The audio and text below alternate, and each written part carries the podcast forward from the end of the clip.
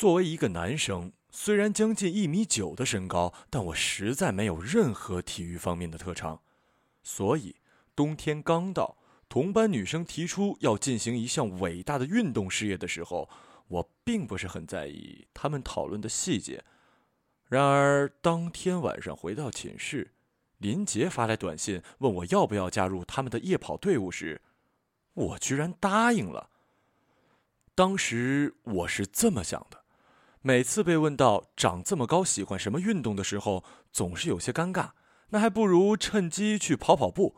等下次有人问起相同的问题，我就可以很洋气的回答：“哦，我不喜欢球类运动，我比较喜欢长跑。”再说了，这样远远看上去被一群女生包围着，也是一种非常拉风的事情。几分钟后，我混进了女生楼下那些等待女朋友的男生队伍里。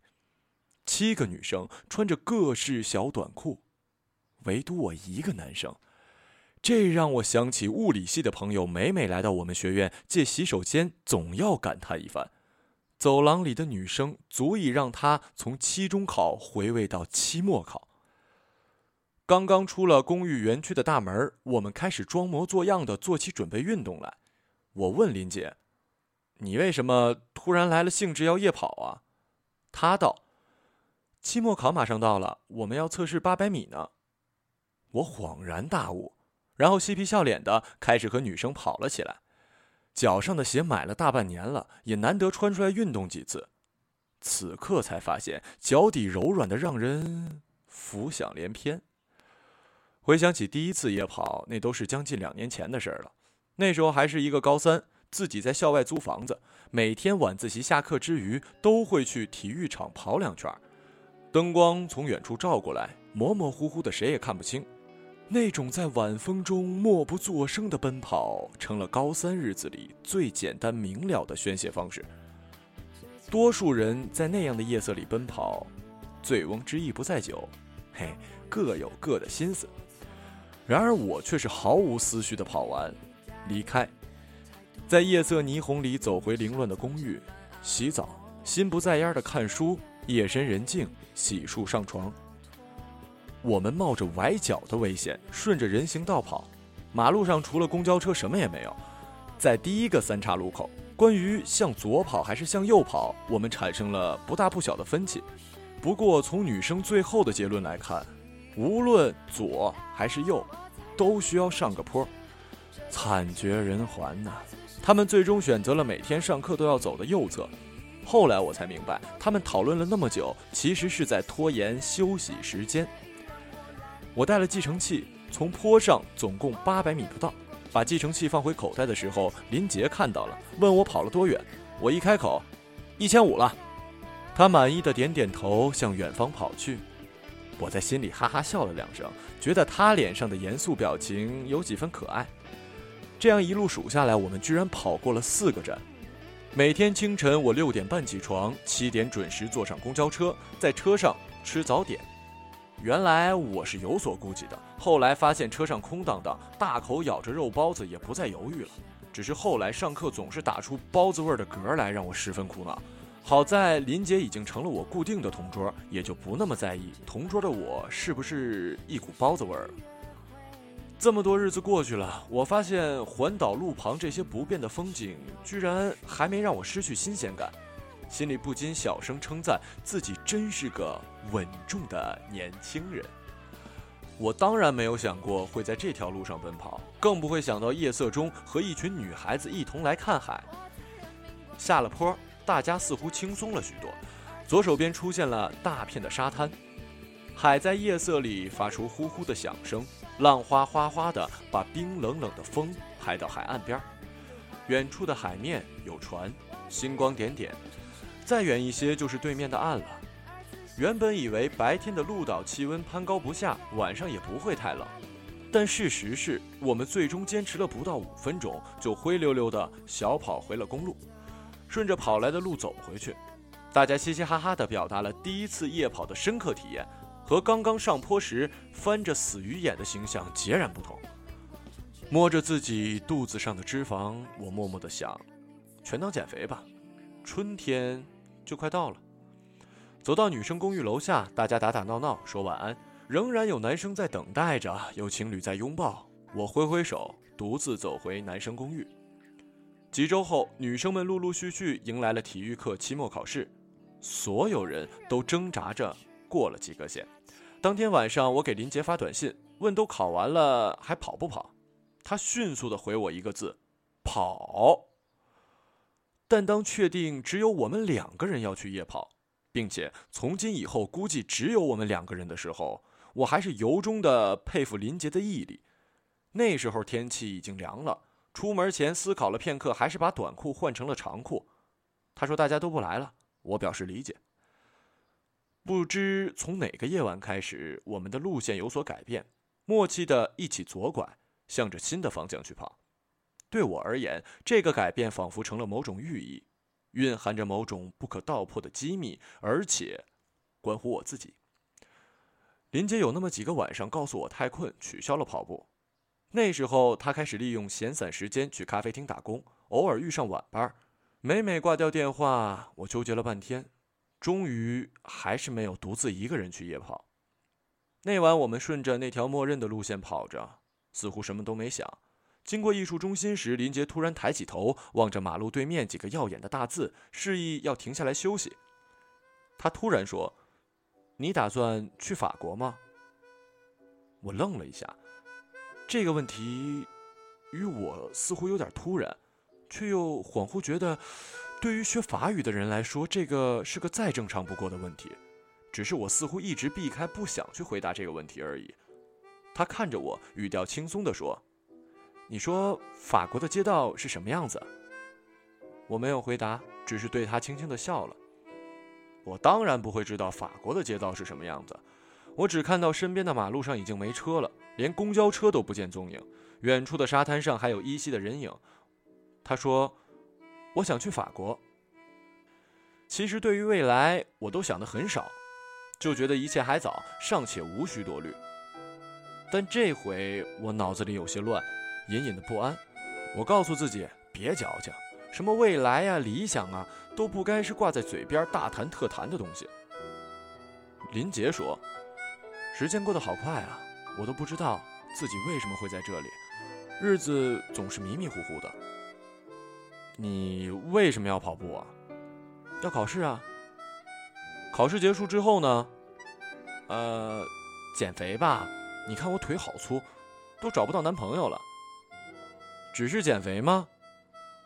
他对我笑了，过了好久才开口：“我也想看看我能坚持一件事多久。凡事需要默契。高中的政治课给我留下了‘量变引起质变’几个字。从和林杰的夜跑中，已经告诉我，多讲话不一定会说错话。要是运气好，说得多还能戳中心房。从此以后，革命友谊不可动摇，讲什么都掏心掏肺。我们就这样跑进了冬天。”夜里环岛路的冷风已经冻人，随着日子慢慢延长，我们跑步的路程也在慢慢变长。那天晚上，我和林杰跑到了曾厝垵，到了公交站前，我们停了下来。他说要去对面逛一逛，于是我们便过了马路，进了那所谓的鹿岛文艺必经之地。这个小小的文艺村落里，小巷曲折迷离，灯光并没有太明亮，人群稍显热闹。店铺里的音乐在闪烁的灯光和夜色里带着某种隔离感。我们进了一家酸奶店，坐了下来。我说：“酸奶可以塑造曲线。”也不知道是不是真的，反正都要吃了，安慰安慰自己也好啊。他搞笑的翻了一个白眼，说：“这家店的点心真难吃。”你不是会自己做吗？我打算去法国学甜点。我笑笑。不说话。从店里出来，小巷的人也少了许多，暧昧的气息变得愈加浓重。林夕挽着我的手，轻声感叹道：“你要是我男朋友就好了。”我开玩笑说：“那我酝酿酝酿追你好了。”林杰哈哈大笑：“算了吧，别做徒劳的挣扎了。”这回换我给了他一个冷艳高贵的白眼。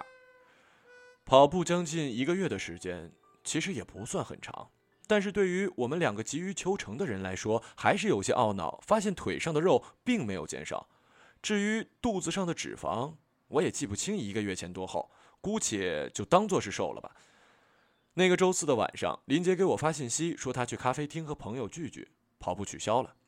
我那时刚刚换好运动鞋，看着短信想了想，决定还是一个人去跑步。经过几个公交站，有稀稀落落的人在等车，灯光投在绿化带上，有几分凄清的感觉。我隔着卫衣察觉到身上出了许多汗。又到了第一个三岔路口，我左拐，上坡。那家叫“上海上海”的餐厅门口聚了很多人，散发着浓烈的酒气，哈哈大笑着，相互拍着对方的肩膀，含糊的话语从耳边呼呼的过去了。我跑到了坡顶，下坡的时候，我远远的又望见了前面马路对面艺术中心的灯光，在黑夜的背景下显得格外狰狞。右手边就是海。漆黑遥远。继续跑着，又一次感到胸口的冰凉感。稍稍放慢速度后，马路对面陆离斑驳的霓虹灯闪烁不停。我眯起眼睛，有些晕。空气里有一股腐烂水果的味道，让我有些喘不过气，而且鼻子发酸，越来越酸。我觉得自己在皱眉头，是难过吗？我被自己一闪而过的想法吓了一跳，空气里那难闻的气味瞬间消失得一干二净。马路上已经没人影了，老远看见一根石柱上几个大字：“音乐广场。”我奋力地跑了过去，过了石柱，在一排石碑前停了下来，嘴里满是血腥味儿。我吐了几口气，躺在草坪上，天空一无所有，或者说，我什么都没看清。昨晚聚餐的时候，我们老板干了件吓到我的事儿。怎么，你被炒了？没有，想得美。林杰一边跑一边说，气喘吁吁。他说呀，要给我介绍男朋友。啊，嘿嘿嘿。我啊了一声，然后开始放声大笑，加速往前跑去。兰康，你给我回来！我听见身后林杰的声音远了好多，便放慢脚步回头去看他，才发现他已经停了下来，撑着自己的腰休息。我小步跑回他身边。那天晚上，我们第一次跑到了音乐广场，坐在台阶上，海风从遥远的地方吹过来，我和他都低着头，各自摁着手机，手心很凉。在灯光的昏暗光芒里，我分明看见他脸上从未有过的陶醉表情。独自在夜里绽放开。那一刻，我如同空气一般。我回过头，看着远处什么也看不清的海面，轻轻的笑了。沿海岸搭建的木栈道上装了橙黄色的小灯，一个人也没有。回到公寓，洗完澡已经很晚了。坐在书桌前，我想起了昨天晚上，躺在草地上的时候，我觉得世界这么大。在这陌生的地方，谁也不会注意到我。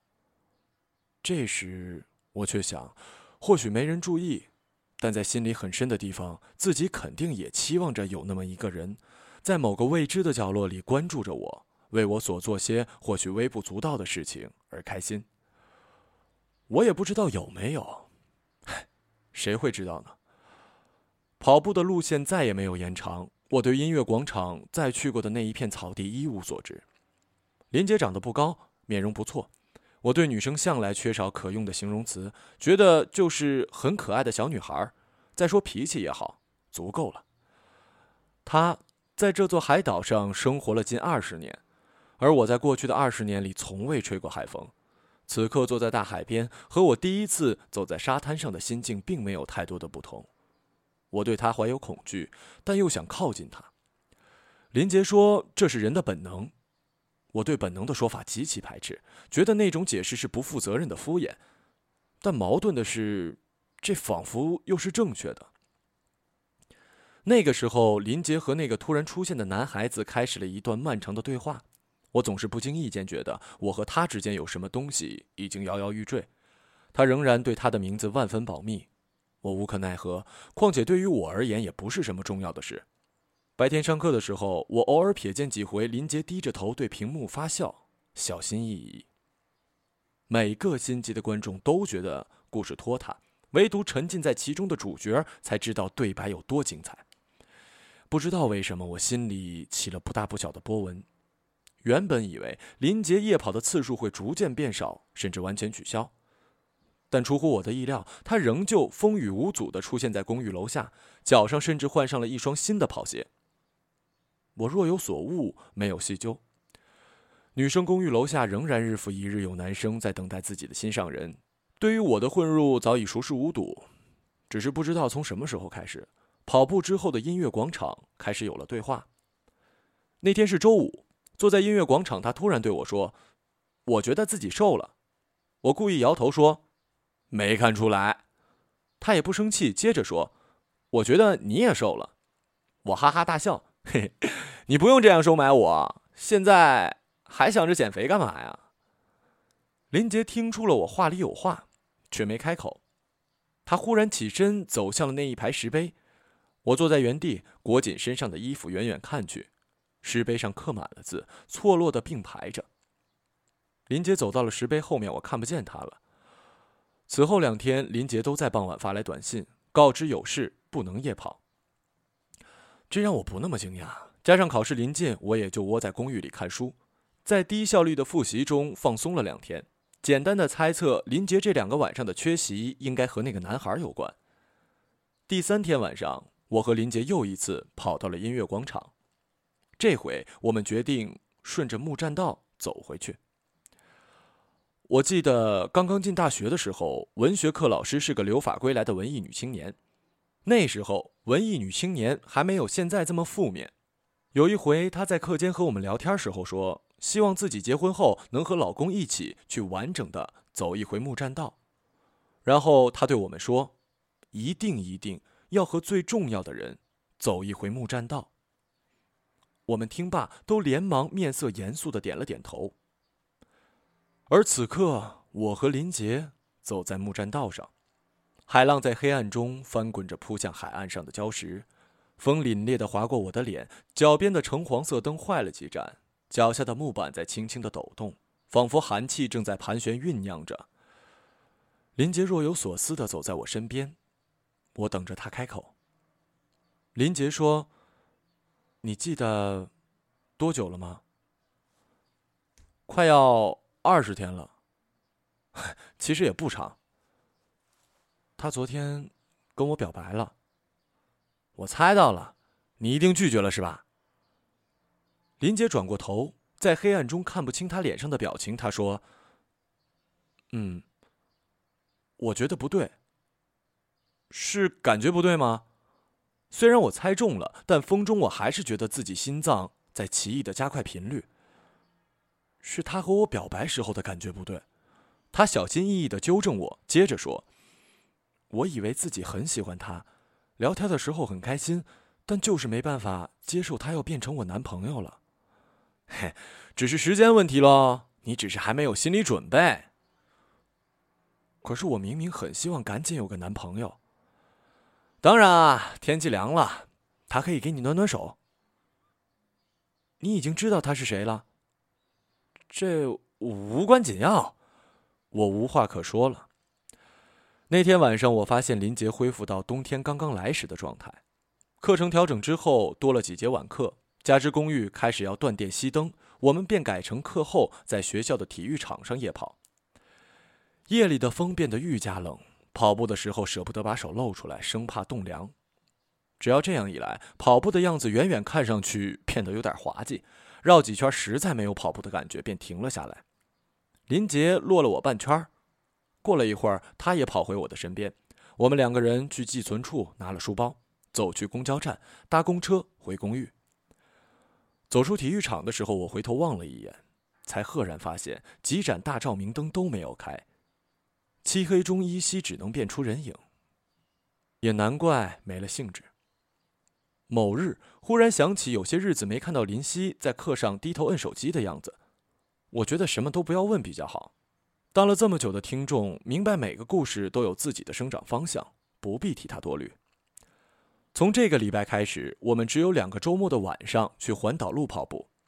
一眨眼就到了十二月下旬，学校正式通知考试周的到来。系里也随之进了温书假。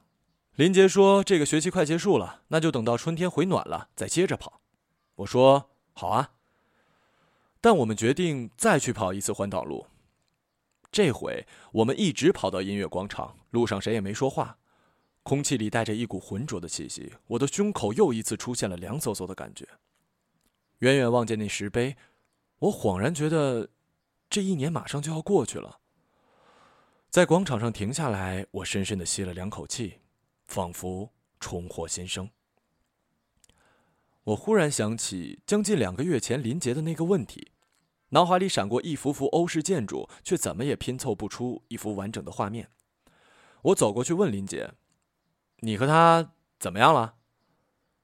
林杰抬头看我，没有回答。